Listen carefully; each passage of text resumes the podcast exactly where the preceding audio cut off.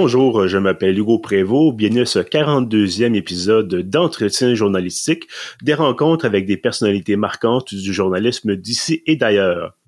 Aujourd'hui, j'ai le plaisir d'accueillir un vétéran de l'information techno au Québec, Bruno Guglielminetti. Bonjour Bruno. Bonjour.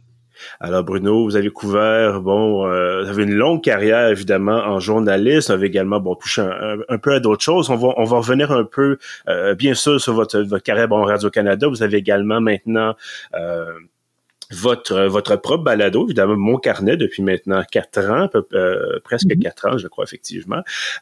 mais si vous voulez bien, on va commencer peut-être par par euh, par, parler du passé, évidemment, bon, vous avez euh, long carrière, c'est ça, comme réalisateur à Radio-Canada aussi, c'est chose qu'on connaît, peut-être un peu moins. Euh, bon, pendant, je pense, 23 ans pratiquement, vous avez été euh, réalisateur un peu partout au pays. Euh, Parlez-nous un peu du métier de réalisateur parce qu'évidemment on connaît on connaît les reporters, on connaît les journalistes parce que ce sont eux qui vont signer les textes par exemple, qui vont être devant la caméra ou au micro. Mais réalisateur, on connaît un peu moins ça. Qu'est-ce que ça fait exactement un réalisateur? Ben dans mon cas, euh, j'ai été, ben d'abord, euh, bonjour.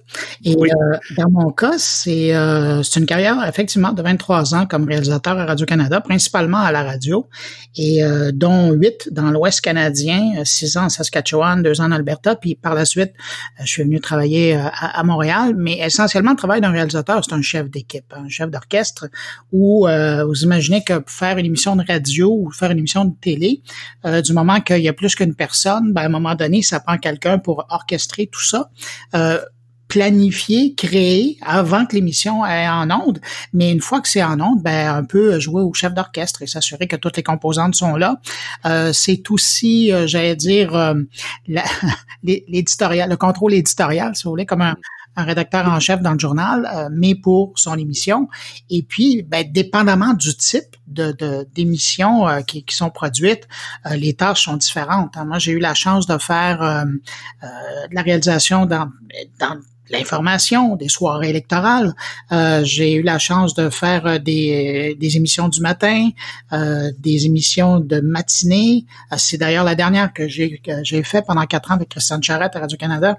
Euh, j'ai fait des, des dramatiques, j'ai fait de la musique classique, de la musique populaire. et donc, c'est ça. Alors, dépendamment du type d'émission, des dramatiques aussi. Alors, dépendamment du, du du type d'émission, on, se promène un peu, notre rôle change, mais essentiellement, on est, euh, j'aime à dire aussi, la courroie, la, courroie de transmission entre la direction du média et les artisans sur le terrain.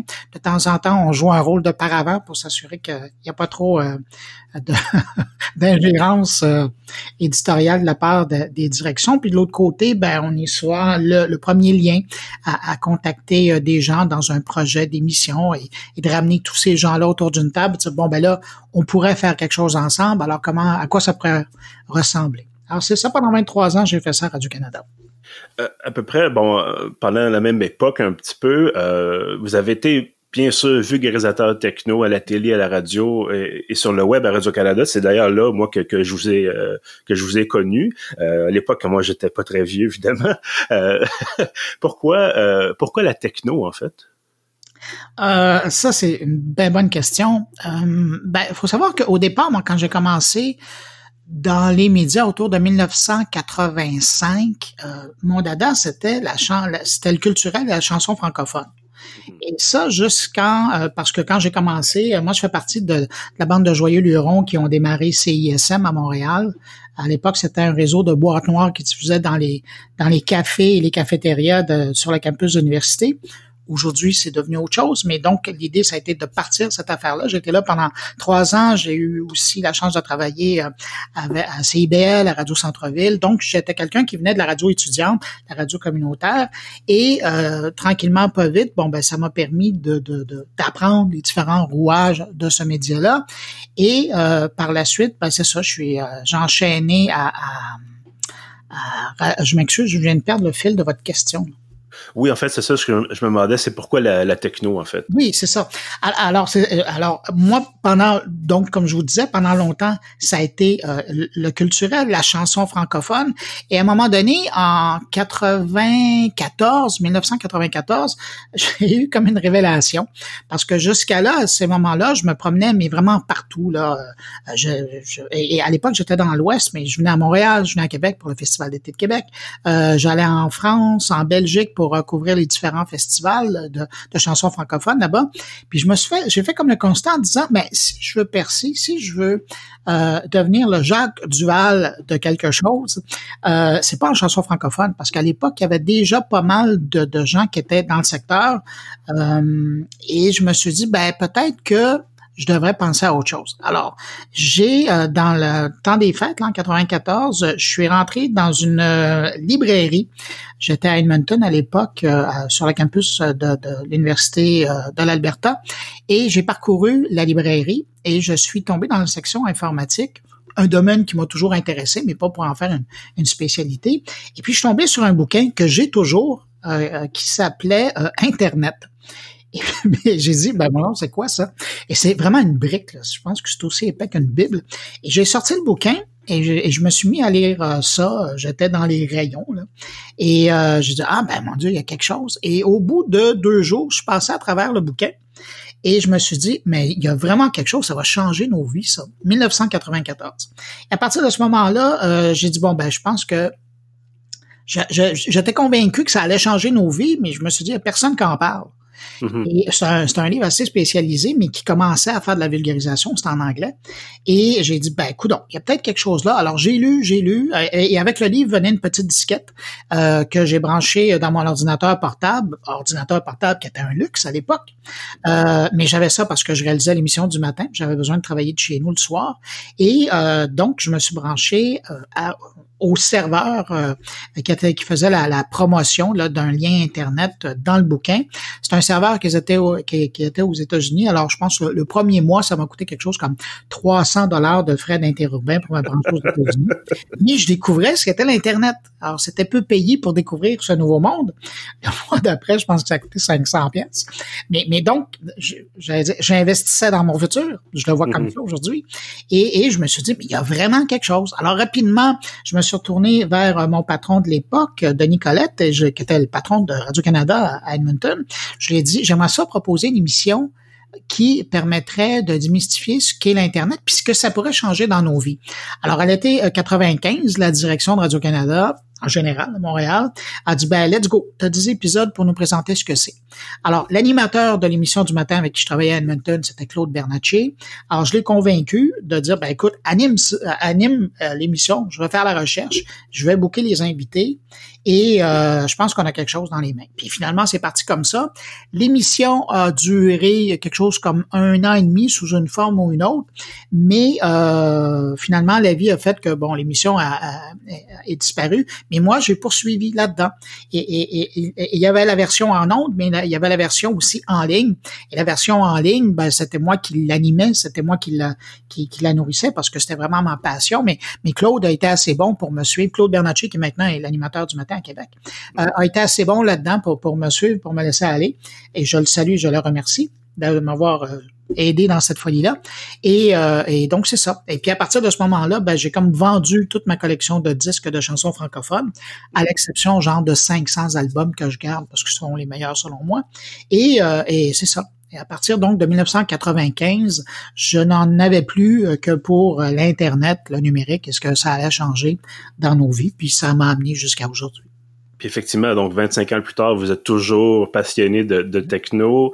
Euh, bon, bien sûr, depuis 25 ans, un quart de siècle quand même, faut.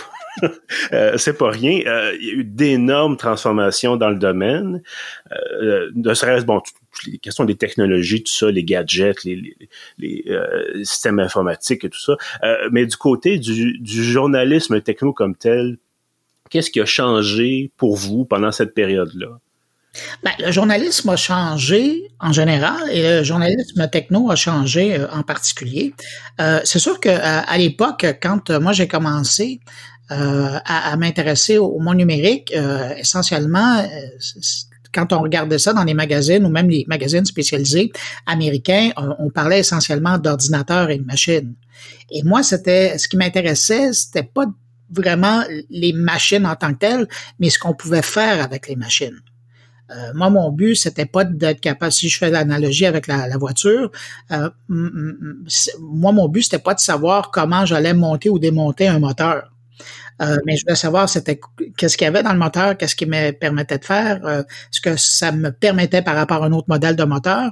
Et, et, ça a été ça. Puis bien souvent, moi je me souviens au début, il y a des gens qui me disaient Ah, mais j'ai des problèmes avec mon ordinateur, peux-tu m'aider?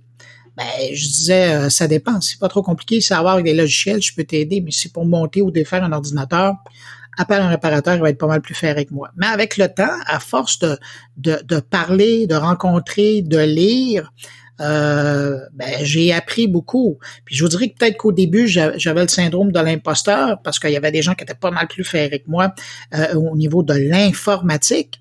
Mais tranquillement, pas vite, veux, veux pas, à force de, de rencontrer euh, les gens qui, qui faisaient euh, l'Internet de ce temps-là, euh, autant au, pays qu'aux États-Unis, en Europe, ben j'ai développé euh, des connaissances et, j'ai lu beaucoup, puis j'ai appris, puis je suis un autodidacte de, de ça aussi. et là, depuis le temps, j'ai perdu mon syndrome de l'imposteur dans le domaine, mais, euh, mais ça a été fascinant de voir comment justement ça a évolué.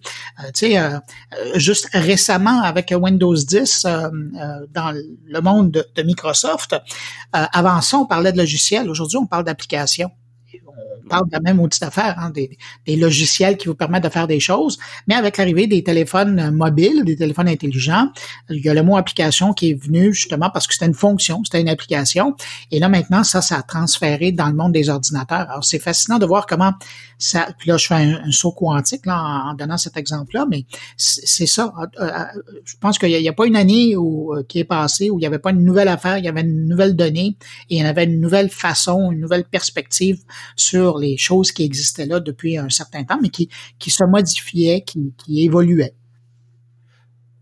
Vous avez lancé, on le disait un peu plus tôt, votre propre balado, Mon Carnet. Je pense que ça, effectivement, ça va faire quatre ans là, cette année. Euh, pourquoi avoir décidé? Parce que bon, quand vous avez quitté Radio-Canada, vous avez occupé d'autres fonctions dans d'autres organismes. Euh, vous êtes en parallèle aussi, bon, conférencier, analyste et, tout ça pour, pour les entreprises. Euh, mais pourquoi ce, retour au journalisme techno? Euh, bah, tout simplement parce que j'avais euh, envie de... J'avais quitté Radio-Canada en 2010 et en 2016, euh, j'avais le goût de me remettre à partager les choses que je voyais parce que j'ai beau avoir quitté Radio-Canada, ça m'a pas empêché de suivre la technologie. Euh, et d'ailleurs, sur Twitter, euh, je tweetais allègrement tout ce que je trouvais. Euh, sauf qu'à un moment donné, je me suis dit, ben, peut-être que ce serait le fun de recommencer un rendez-vous hebdomadaire ce qui me permettrait, un, de présenter les choses que j'ai vues, que je trouvais les plus intéressantes, mais aussi les gens que je côtoie, les gens que j'ai rencontrés qui, qui font, qui, qui, qui facilitent notre vie numérique, qui sont dans l'innovation, et puis, puis, puis, pas nécessairement des clients. Là. Et donc, donc, à partir de ce moment-là, ben, je me suis dit, ben, let's go. alors, à la fin septembre 2016, euh, j'ai euh, mis en ligne le premier épisode de mon podcast. Puis c'est drôle, hein, parce que moi, j'avais dit, quand je l'avais annoncé euh, en, début septembre, fin août, début septembre, j'avais mis une vidéo, j'avais dit, mais attendez-vous pas à avoir une copie ou, quelque chose qui ressemble au carnet techno que j'ai fait pendant sept ans à Radio-Canada. Ça va être autre chose. mais finalement, j'ai comme retrouvé mes pantoufles et euh, et, mis à part l'habillage sonore qui est différent, essentiellement, c'est pas mal pareil. Hein. Le début, c'est un retour sur l'actualité de la semaine. Par la suite, c'est des entrevues. Mais là où ça s'est bonifié, c'est que euh, au fil des mois, il y a des, euh, des collaborateurs qui sont ajoutés. je pense à Jean-François Poulain, qui est un spécialiste international mais il est trop humble pour le dire, du UX, donc de l'expérience utilisateur, qui est venu enrichir euh, l'émission avec euh, son contenu. Euh, je pense à Stéphane Ricoul, qui est, qui est un, un, bonhomme, un spécialiste de la communication, du marketing et, du monde financier dans, dans l'utilisation du numérique, qui est venu réfléchir avec nous. Patrick White, le prof de l'UCAM, et puis Thierry Weber, qui est un, un marketeur suisse qui, qui, est présent aussi. Et donc, ça a créé tout un écosystème autour qui me permet, semaine après semaine, de partager de l'information, moi puis ceux de mes collaborateurs, là, aux gens qui écoutent. Euh, mais tout ça, bon, euh, parce que c'est un, c'est une chose, par exemple, de préparer une émission tout seul chez vous. Bon, euh, un peu comme moi je fais, c'est-à-dire, bon, je fais ma recherche de mon côté, puis ensuite j'ai, j'ai mes invités, mais j'ai pas d'équipe comme telle. et c'est, mais de l'autre côté, de votre ce qui semble être votre expérience, c'est justement, vous le disiez à l'instant, des collaborateurs, des invités qui reviennent régulièrement. Euh, tout ça, ça doit prendre du temps, d'autant plus qu'en plus, l'épisode fait d'habitude une heure, une heure trente. Euh, combien, combien ça prend de temps, là, tout ça? C'est quoi les démarches derrière pour la, la préparation d'un épisode? Ça, c'est l'avantage d'avoir été réalisateur pendant 23 ans. Euh, il y a une façon, il y a une méthode de, de travail qui est là, euh, qui, qui, est revenue très rapidement euh, à la surface c'est un peu de coordination, mais c'est aussi euh, tout, le monde est là bénévolement. Hein. Alors à mm-hmm. partir de ce moment-là, euh, moi je prends l'arrivage de la semaine, je fais un rappel euh, pour dire qu'il y a un deadline qui est là le jeudi midi, et je fais le tour pour voir qui va être présent, ça va être quoi leur sujet. Et, au niveau de la contribution, c'est là. au niveau de, des invités, bien évidemment, je vais selon l'actualité. Je fais exception euh, récemment avec l'édition du, du 7 août où euh, j'ai décollé tout à fait de, de l'actualité parce que je voulais me faire plaisir et parler de Radio Onde courte. Mais sinon, c'est très dans l'actualité. Alors, je passe un coup de fil et puis euh, normalement, j'ai les personnes que je veux. C'est ça qui est intéressant avec le balado parce que j'ai l'impression de me retrouver au même endroit que lorsque j'ai quitté Radio-Canada. Euh, au niveau euh, des, des, des, contacts, euh, de la possibilité des entrevues. J'ai pas encore reçu une fin de non-recevoir d'un politicien, d'un de, de, homme d'affaires ou d'un innovateur en disant, ben savez-vous, vous êtes un podcast puis ça m'intéresse pas vraiment. les gens sont, sont disponibles, les gens sont prêts à faire des entrevues. Alors je suis bien content. J'ai l'impression de d'être de, à, nouveau en selle là, dans le paysage la communication numérique? Euh, bon, justement, je pense que c'est sans doute dû au fait que vous avez justement cet, ce bagage radio-canadien-là, les gens vous connaissent. Euh, effectivement, ça doit aider d'avoir euh, cette visibilité-là qui existait déjà pour justement en profiter pour comme une espèce de tremplin pour justement continuer le, votre balado. Euh, vous parliez à l'instant, je trouve ça intéressant, vous disiez vos collaborateurs sont tous bénévoles. Euh, si, vous voulez, on, va parler un peu d'argent parce que mm-hmm. moi, ça m'intrigue. encore une fois, ça prend, bon, cette émission-là vous prend du temps, vous prend des ressources. Là, en ce moment, on utilise un, un outil que vous m'avez recommandé, mais cet outil-là, évidemment, coûte de l'argent. Euh, est-ce que est-ce que ça vous rapporte des revenus ou est-ce que c'est vraiment c'est tellement votre passion que vous dites je fais ça bénévolement puis ça ça c'est simplement un, hobby finalement qui, qui vous occupe une fois par semaine? Ouais. Euh, ben, au départ, ça a été lancé comme un hobby. Moi, j'avais le goût de faire. Il y en a qui, qui jouent au hockey, il y en a qui jouent au baseball. Euh, quoi moins de ce temps-ci. Euh, il y, a, des gens qui jouent au golf euh, ou qui collectionnent les timbres. Moi, je me disais que euh, c'était mon hobby. Alors, le jeudi soir, je produis mon podcast et je le mets en ligne pour les auditeurs à, minuit pour que les auditeurs européens puissent l'attraper le matin. Euh, mais tranquillement, pas vite, il y a des opportunités qui sont présentées à moi euh, d'avoir à l'occasion euh, des commanditaires. Et puis, puis par la suite, mais, mais, je pousse pas. Il n'y a pas une agence qui me représente. Il y a pas. ça arrive ça, un peu naturellement. je pense que le plus bel exemple, c'est la série que j'ai faite il y a un an ou deux avec Desjardins, où j'avais le goût de traiter de l'innovation dans le secteur bancaire. C'est eux qui me me sont approchés. Et puis, j'ai dit, ben, coudon, j'ai tant qu'à poser des questions dans différents volets, euh, pourquoi pas le faire avec un seul joueur, mais à, l'inverse, ben eux vont contribuer. Et donc ça a été euh, ça a été un partenariat, mais c'était clairement identifié sur le podcast parce que s'il y a une chose que, que auquel je fais attention, c'est euh, la transparence puis la réputation parce que une réputation c'est facile de se faire, mais c'est assez facile de se la défaire. Et, euh, et donc c'est ça. Mais systématiquement c'est arrivé par le passé qu'il y a eu des joueurs le temps d'un épisode ou le temps de plusieurs épisodes qui ont été présents. Je pense à Prompt euh, notamment, qui a été commanditaire, euh, le CEFRIO, qui a été commanditaire, le gouvernement du Canada, il y a des, des, agences qui ont été commanditaires, et chaque fois, je le mentionnais, et ça permettait d'avoir un peu de sous qui, par la suite, ben, servent à payer l'hébergement, servent à payer l'équipement du podcast, puis aussi à, à, me faire un petit revenu, parce que je vous dirais, pour revenir à votre question précédente, ça prend probablement quelque chose comme une journée semaine en tout et partout là, arriver à, produire ça. Alors c'est l'équivalent peut-être de, de, ce que j'allais chercher. Là, évidemment, la période est un peu particulière, mais ici et là, j'ai des, des, des, lignes qui sont lancées. Je parle avec des gens, puis on va voir si, par exemple, pour l'automne qui s'en vient, il y aura un commanditaire. Puis justement, bon, parlant de, de période particulière, et ça c'est un merveilleux euphémisme, euh, je pense que dans un, dans un un de vos récents épisodes, vous parliez justement bon des, grands rendez-vous techno qui euh, qui sont annulés cette année. Bon, le CES entre autres, euh, les grandes conventions là, où on retrouvait des milliers de journalistes. Euh, évidemment, pour on, on, fera pas exprès de faire en sorte que les gens attrapent la, la COVID-19. Donc, encore une fois, ces événements-là sont annulés ou reportés ou sont présentés en ligne. Euh, est-ce que, selon vous, ça, inaugure une nouvelle ère de, de, de journalistes, c'est-à-dire qu'on va cesser ou en tout cas on va faire beaucoup moins d'événements sur place et ça va se transposer par exemple en ligne avec des présentations euh, qui sont peut-être un peu moins euh, disons euh, ça semble peut-être des fois un peu plus préparé un peu plus saccadé. Là je pense j'ai vu des commentaires récemment sur présentation de Samsung on disait bon les, animateurs dans leur script ils ont dit bon ben ici vous êtes surpris puis là ben soudainement ils sont surpris sur scène. On a un peu moins de, de naturel peut-être là euh, ben c'est sûr que ça va changer. comme la plupart des, industries, euh, quand je regarde, moi, le CES, c'est un, et puis c'est un peu comme mes, mes, mes invités l'ont dit euh, dans le podcast, je pense à Alain McKenna et, François Sorel. Euh, on était l'occasion du CES, il y avait 20 000, année après année, là, il y avait une moyenne de 20 000 nouveaux produits qui étaient là. Évidemment, on les voyait pas tous, mais c'était l'occasion de croiser des gens que normalement on croisait pas. C'était l'occasion de se croiser euh, entre gens qui couvrent la technologie. C'était l'occasion de faire des découvertes parce que euh, au, hasard des, couloirs et des, kiosques qu'on visitait, on tombait sur des trucs. Puis on ben, mon Dieu, c'est quoi? Ces gens-là auraient jamais pensé nous contacter parce qu'ils viennent de loin dans le monde.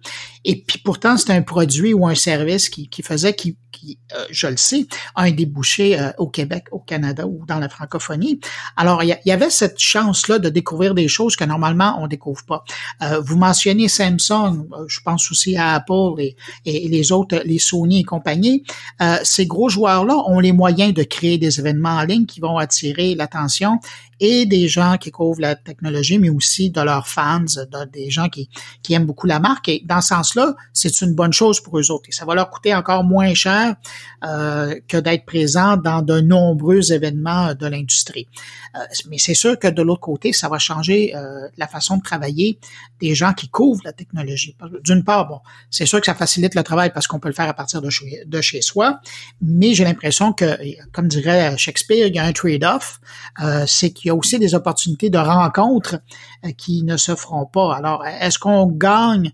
Euh, peut-être oui, parce que c'est plus facile, mais je suis pas sûr qu'on gagne au niveau de la découvrabilité de, de plus petits joueurs. Euh, je vous donne juste l'exemple. Au CES, normalement, il y avait des milliers de startups qui euh, habitaient euh, un, des centres des congrès de, Las Vegas. Ben, cette année, dans, le cas du pavillon Eureka, ben, cette année, c'est autant de milliers de startups qu'on verra pas et à qui on pourra pas donner une chance de parler de leurs produits. Alors, je sais pas comment ces entreprises-là vont, vont faire pour avoir une visibilité et aller rejoindre une clientèle. Ben, en fait, on va espérer évidemment que la pandémie se, calme un peu et qu'on puisse euh, tranquillement, pas vite, bon, reprendre certaines habitudes. Euh, mais peut-être qu'effectivement, comme vous le disiez, là, ça, c'est une transformation qui, qui va peut-être se, poursuivre euh, au cours des, prochaines années. J'avais peut-être une, une, dernière question pour vous, et ça, ça, ça ça m'intrigue parce que vous avez vécu un peu les deux côtés de la médaille, c'est-à-dire, bon, vous avez, encore une fois, travaillé à Radio-Canada pendant longtemps avec le média traditionnel, avec les moyens de médias traditionnels, mais là, vous êtes un peu, bon, je ne sais pas si on peut vous qualifier de, de petits joueurs, mais de joueurs indépendants, certainement, euh, avec, bon, une certaine visibilité, une certaine portée, mais euh, vous devez, et c'est le cas aussi des médias traditionnels, mais vous devez lutter pour être vu au milieu d'un océan de, de YouTubeurs, de, de, de, diffuseurs sur Twitch, de, de blogueurs? Euh, est-ce que est-ce que, parce qu'on on a eu, bon, évidemment, avec l'accessibilité des outils en ligne, on a un éclatement, une multiplication des, des gens qui peuvent qui se disent bon ben j'ai pas besoin d'être dans une salle de nouvelles, je peux être de chez moi, je pars mon blog on va parler de techno et bon ainsi de suite. Euh, est-ce que est-ce que c'est un peu cacophonique selon vous d'avoir tous ces, ces milliers de personnes là Comment est-ce qu'on qu'on se démarque exactement là-dedans? Hum, ben, il y a deux choses dans votre question. La première, c'est sûr que j'ai moins de visibilité qu'à l'époque où j'étais euh, chez Radio-Canada. Euh, ou même euh, parallèlement à, mes 23 ans à Radio-Canada, j'ai fait quoi six ans à la presse et six ans dans le devoir au, quotidien ou à l'hebdomadaire pour parler de numérique. C'est sûr que j'ai moins de visibilité qu'à l'époque quand j'étais dans ces médias-là. Sauf que moi, je me considère, ben, je suis un producteur indépendant et j'ai une plus grande facilité euh, d'adaptabilité par rapport au contexte numérique.